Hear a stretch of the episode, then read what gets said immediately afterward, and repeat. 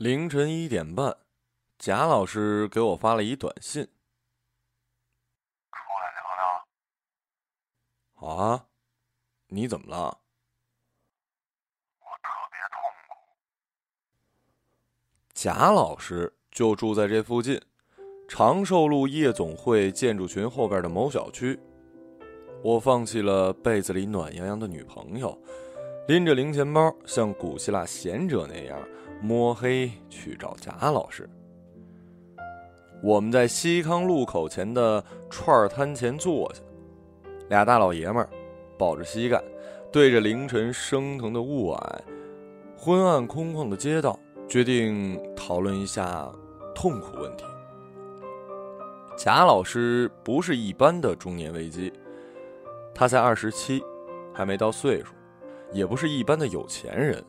所以他的痛苦也不是那种常见的。我这么有钱，为什么我这么痛苦？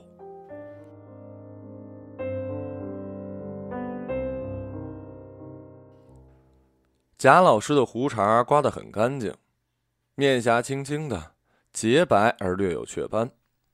他很瘦，是一个真正的南方人，骨骼小，手高，不大去健身房。但穿衣服特别好看，给人一种清淡的文艺感。见了以后，我们用目光交流了一番，突然都没有了表达欲。我想贾老师大概是太孤独了吧，所以只是默默的掏出一堆硬币买串，然后默默的吃。我吃的很快，很香。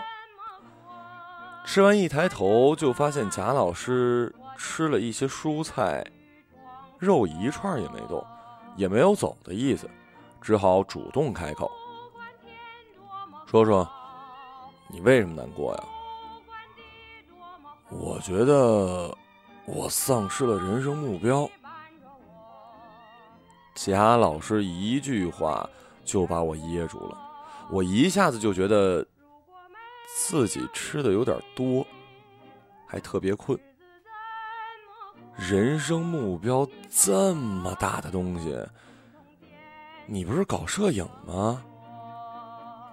摄影现在也觉得没什么意思。那你收入怎么样？摄影不赚钱了？嗯，钱不是问题。哎呀，你有钱了？那你跟我说说你的生活状态吧。楼上楼下，电灯电话了。我现在一个月接一个活就能养活自己了，而且只用干半年。我操，你牛逼！具体能挣多少？说个范围。贾老师说了一可怕的数字，这造成了我的沉默。我点了支烟。我操你大爷！我现在觉得我也很痛苦。我多忙啊！早上五点起来上厕所，脑子里想一下工作就睡不着，然后天没亮，老板们就开始在微信群里聊项目、聊管理、聊 KPI、聊理想创业，HR 在里面猫着，看哪个主管不出来回应，或者回应的最慢，连着慢三天就会被约谈，轻则砍预算，重则劝退。上班路上边开车边电话会议，到了公司就得干活，一天忙下来，事情都还没个进展呢，天已经黑了。我这么忙一个月，才挣你一个星期的钱。现在你把严重缺觉的我叫出来，说你很痛苦。我觉得你很充实，很有价值啊。老贾露出微笑，嘴角上翘，贱得像那个湖南卫视八点档的男一号。华东女多男少，大学本科毕业。贾老师有过一个固定的女朋友，那个女生刚好是我一同事，她跟我分享了无数贾老师的光辉事迹，就，嗯，叫她妮妮吧。贾老师表示自己非常爱妮妮，妮妮也非常爱贾老师。然后妮妮去贾老师家玩，看到贾老师床里面睡着另外一个漂亮姑娘，贾老师特淡定，妮妮。愣是没法活。贾老师光着屁股站起来，他下周要结婚了，说一定要过来跟我睡一个礼拜，要么这个礼拜你先不要来。那姑娘在墙角蒙着头不吭声。妮妮冲出客厅，贾老师追出去。妮妮说要跟他分手。贾老师非常莫名，为什么？为什么呀？妮妮语塞。这事儿过去小半年，妮妮表示，马上五一了，一起去旅游吧。啊？不行啊，我要去厦门。那一起去啊？不行，有个姑娘喜欢我好多年，她在厦门，她邀请我去给她破个处。破好我就回来了，乖，在家等我啊。还有一次，是我去找贾老师，门敲了半天不开，里面稀稀疏疏十五分钟，门缝一闪，先冲出来一只猫。然后是出来俩姑娘，俩姑娘都不是妮妮，都穿着热裤，青春逼人，胸大无脑。贾老师坐在床沿上，面色潮红，面带微笑，虚弱的说：“ 他们来玩猫。”我操，是吗？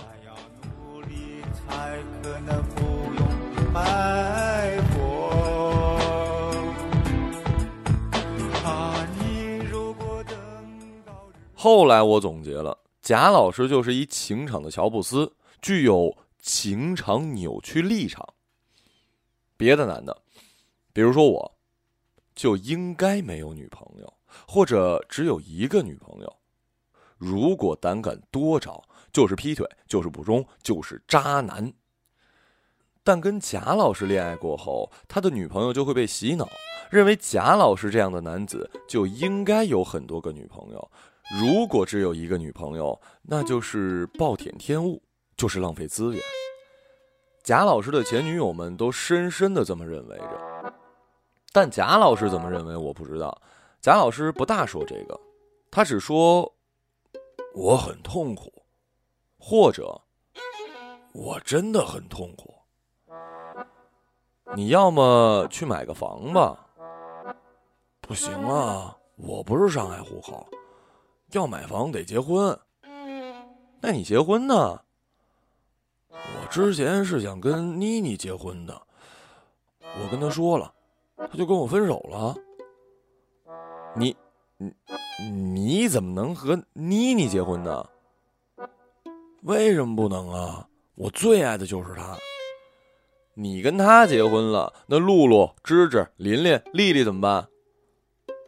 他们都有老公和男人啊，那妮妮怎么说？怎么就分手了呀？很奇怪啊！我鼓起勇气跟她说我是认真的，让她好好考虑一下。等我厦门回来，我们再聊。厦门回来，他就跟我分手。你去厦门跟别的姑娘睡觉，还指望妮妮嫁你？我都说清楚了呀，就是帮忙破处。小姑娘不想把处女之身留到毕业后，又没有男朋友，人家提出来，我能不帮忙吗？怎么没人找我帮这种忙啊？你没我帅呀！滚！那你现在有女朋友吗？有，我刚安顿她睡下。这就住一起了？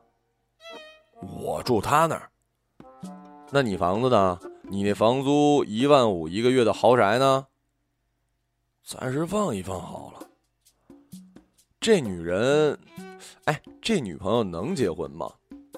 不知道，人挺好的，不过他上班忙，我不工作的时候就一直闲着。我现在觉得生活没激情，认真想了想，没激情就是因为跟妮妮分手太伤。分手后完全丧失了生活目标。其实我早就知道贾老师和妮妮要出事儿。妮妮和我一间公司，两年前有一天，我们部门的晶晶跑过来说：“赵总，我看到何妮妮和陈磊在轻轨站接吻。”不可能！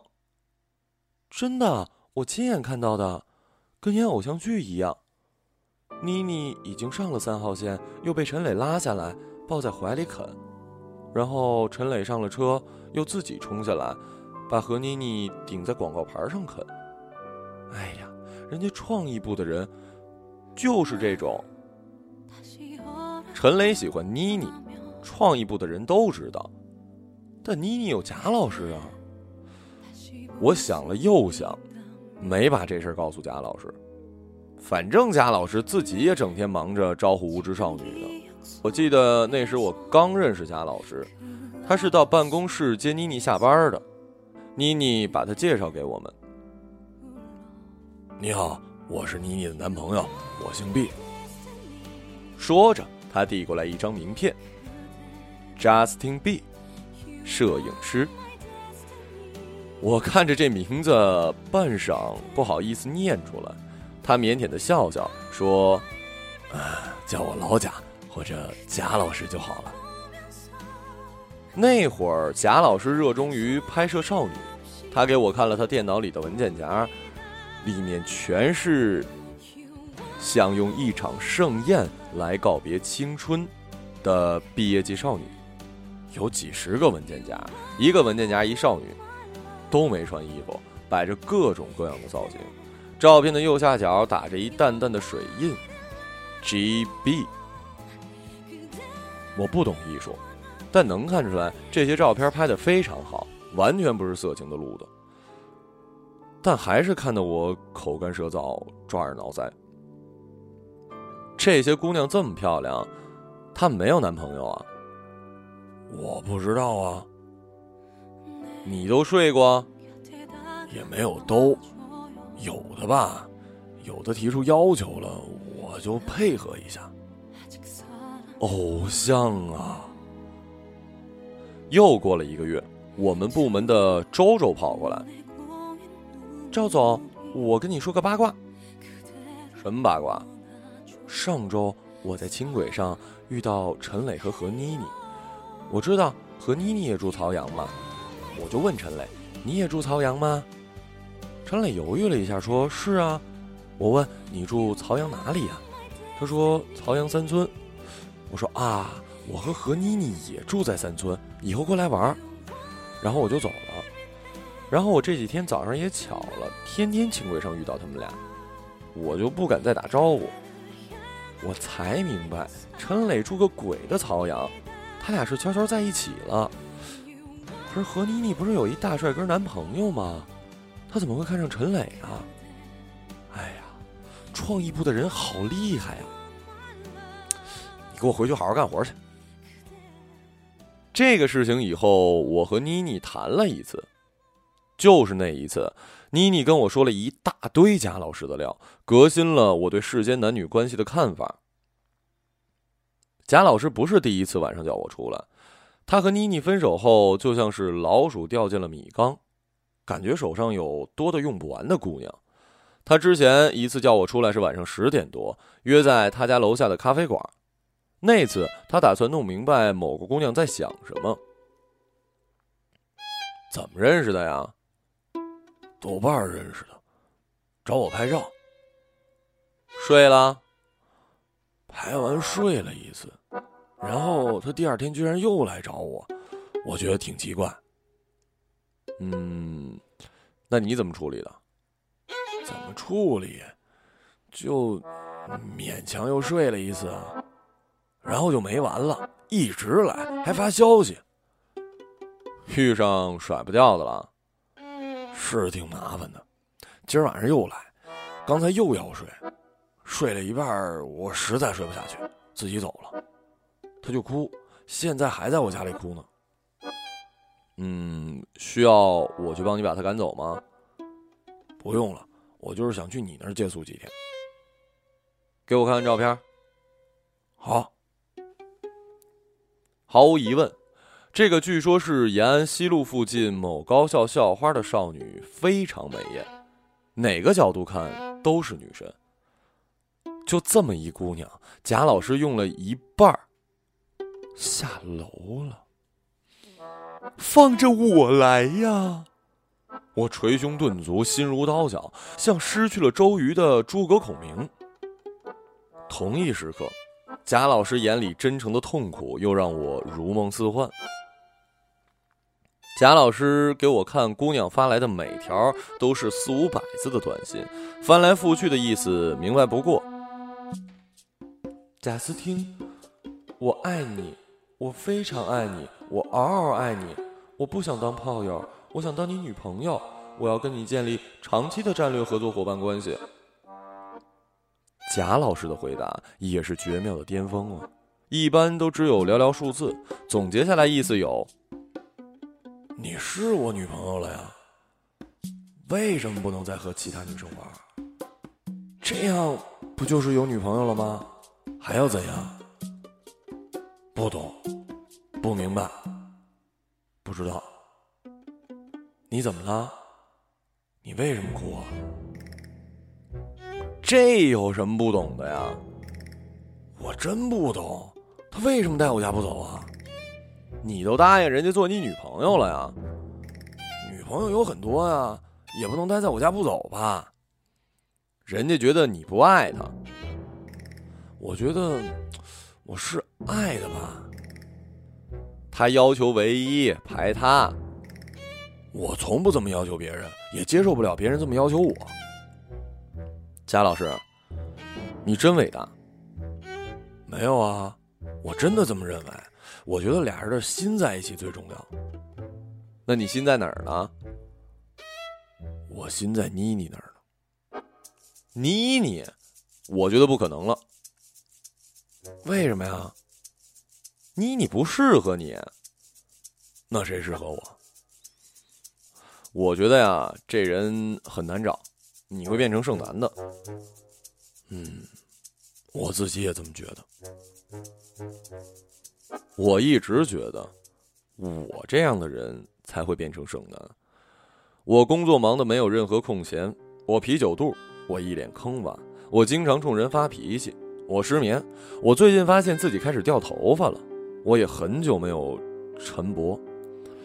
我符合所有“注意身体向你发出的十个警告”之类的文章里列出的所有白领病、写字楼病。如果不是我一老同学怜悯我，给我牵线介绍了一个瞎眼的姑娘，我根本就应该是单身。我像女王一样呵护着我的女朋友，一有时间就像小狗一样围着她转，内心一直忧虑她不要被贾老师这样的男生给叼走了。但是贾老师现在居然也有变成剩男的可能，这让我内心稍稍平复了一下。大约这是我们友谊续存的某种基础。前面的烤串已经冷得出了白色的油脂，我们已经干掉了八瓶啤酒。期间，我给贾老师建议了十一个新的人生目标：健身、养狗、考研、考公务员、考英文高级口译、去大理、考潜水证、给他妈在老家买一套房子、去环游世界、去找到真爱。在摄影之外培养一个新的爱好，我们一个一个讨论下来，都被贾老师一个一个否定掉。他说：“那都是我的人生目标啊。”最后，贾老师还是焦虑的起身走了，并不是他的问题得到了解决，而是因为我必须回去再补一个小时的觉。上海的冬天冷而潮湿，这会儿天已经下起了雨。贾老师远远的过街离去。他太瘦了，风一吹，那身灰色的衣服全身都在飞，像个走在瀑布底下的仙风林里的道长。又过了一段时间，在我昏天黑地的生活间隙，我打开了贾老师的朋友圈，发现他风格大变，不再是某个奢侈品牌的广告片了。最新一张图乃是一张空空黄黄的戈壁。配文是幺二七 GB。我想起这是我借给他的詹姆斯·弗兰克的电影。看来他打算环游世界了。我打了好几行字，又删，又打，最后叹了一口气，全部删掉，点了个赞。赞刚点完，我看到妮妮也过来点了一下。又过了十秒，妮妮发来一句话：“那个傻逼是不是在美国呢？”“是啊，我给他看了一百二十七小时，那么老的片子他没看过，就去美国寻根了。”“那个烂片儿，还闷，只有你们这种白痴会喜欢。”“喂，你恨他不要拉上我。”那个傻逼前一段时间一直约我见面，都是凌晨一两点，说我不出来他就自杀。那你见他了吗？没有，我只推荐他去港汇，来福士人太多会麻烦别人。哦，你说有他这么极品的人吗？太不合理了。我跟他分手后，完全不会谈正常的恋爱了。什么是？正常的恋爱啊，就是那种男生如果劈腿我会伤心，嗯，我如果劈腿男生也会伤心的恋爱。你倒是概括的挺好，他实在就是一个噩梦。可我觉得他真的苦，他当然苦，因为他不合理，合理了就不会苦了。贾老师朋友圈里那张一百七十二小时里犹他州实地考察峡谷照片，变得极为节制，像探险节目发布的线索。有时是他带着潜水镜在海底，有时是座巨大的冰山，有时是大海中间的一座岛，边上仍然都精心的打上 GB 的水印。贾老师变身国家地理记者这段时间。我非常想念他，想念西康路凌晨的串串。这么大约过了又有半年，已是初秋某日，我烦躁不安、无法入睡的时候，贾老师再次在凌晨发来消息：“出来聊聊。”好啊，你怎么了？我没有重新打字，而是上翻对话之前的信息，粘了一遍。我回上海了显示输入中。欢迎啊！我还是特别痛苦。后面跟了一大大的笑脸。贱人！等你啊，老地方。贾老师剃掉了自己的头发，顶着一光头坐在寒风之中，熠熠生辉。他扭过头冲我笑，还是比我要帅。我刚坐下来，他就笑着说。我们一起创业吧！吧嗒，贾老师的声音像是触发了某种装置，我顿觉得天旋地转。那一瞬间，我想起了很多东西：马云、阿里巴巴、国务院、李总理、大学生、就业、移动、互联网、智能手机、智能家具、智能防火服。啊！我今天晚上又睡不着觉了。我看着贾老师和他的光头，觉得天又要纷纷扬扬的下起雨。我想把我会的所有脏话说一遍，或者念一首陆游的诗，或者辛弃疾的词。我记得老子和文天祥是傻逼，但庄子和王阳明倒不错。明明才一点，天却像是要亮了。这真像是我的青春呢。我看到我拍了桌子，站起来对贾老师说：“创业有风险，投资需谨慎。西北望，长安无连无数山。”我看到我说：“贾老师，我要跟你绝交。”